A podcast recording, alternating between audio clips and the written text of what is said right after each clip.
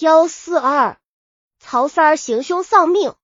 陈县城姚威被革职陕西省铜川、富平、蒲城一带，经常发生打架、斗店、杀人等事。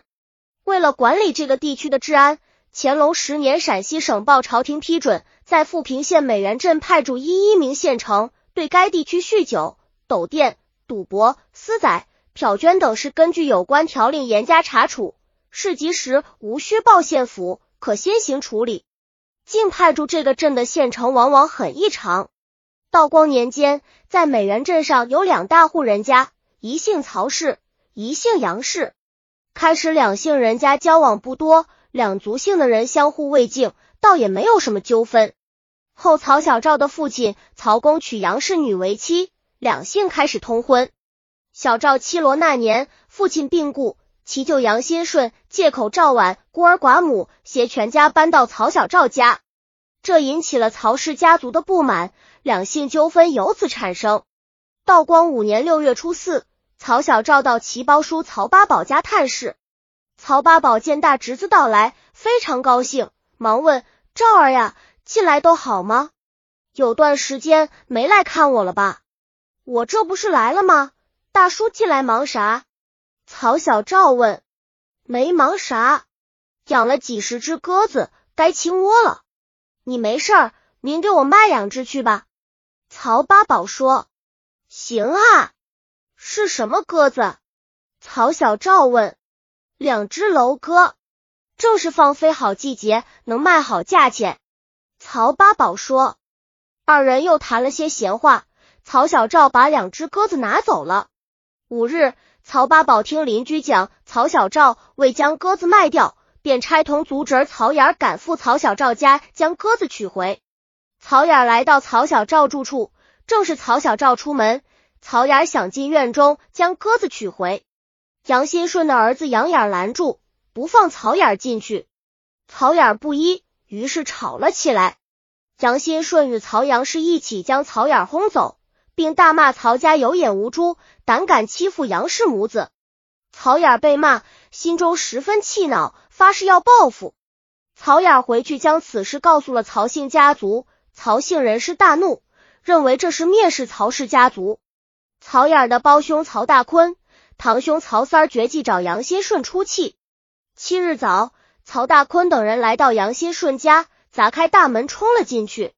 杨新顺还未明白怎么回事，曹大坤就冲上来当胸一拳，杨新顺一个月超向后倒去。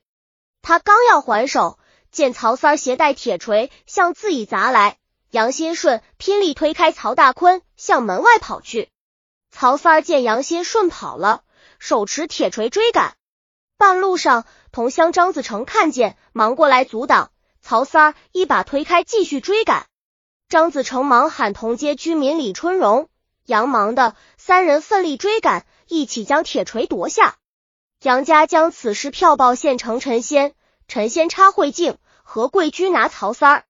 陈仙认为曹三儿年纪轻，竟敢携带铁锤行凶。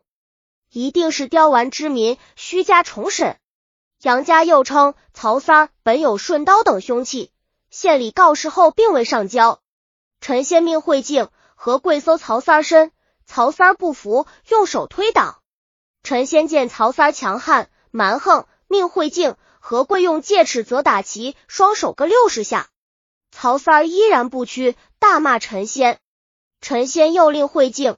何贵长则其左右脸颊各六十下，曹兰儿被打不能忍受，才供认平日所携带的顺月早已遗失。陈先断定，虽顺刀早已遗失，但所携带之铁锤已属凶徒斗狠之具。虽曹三并未伤着人命，但按律例应满账。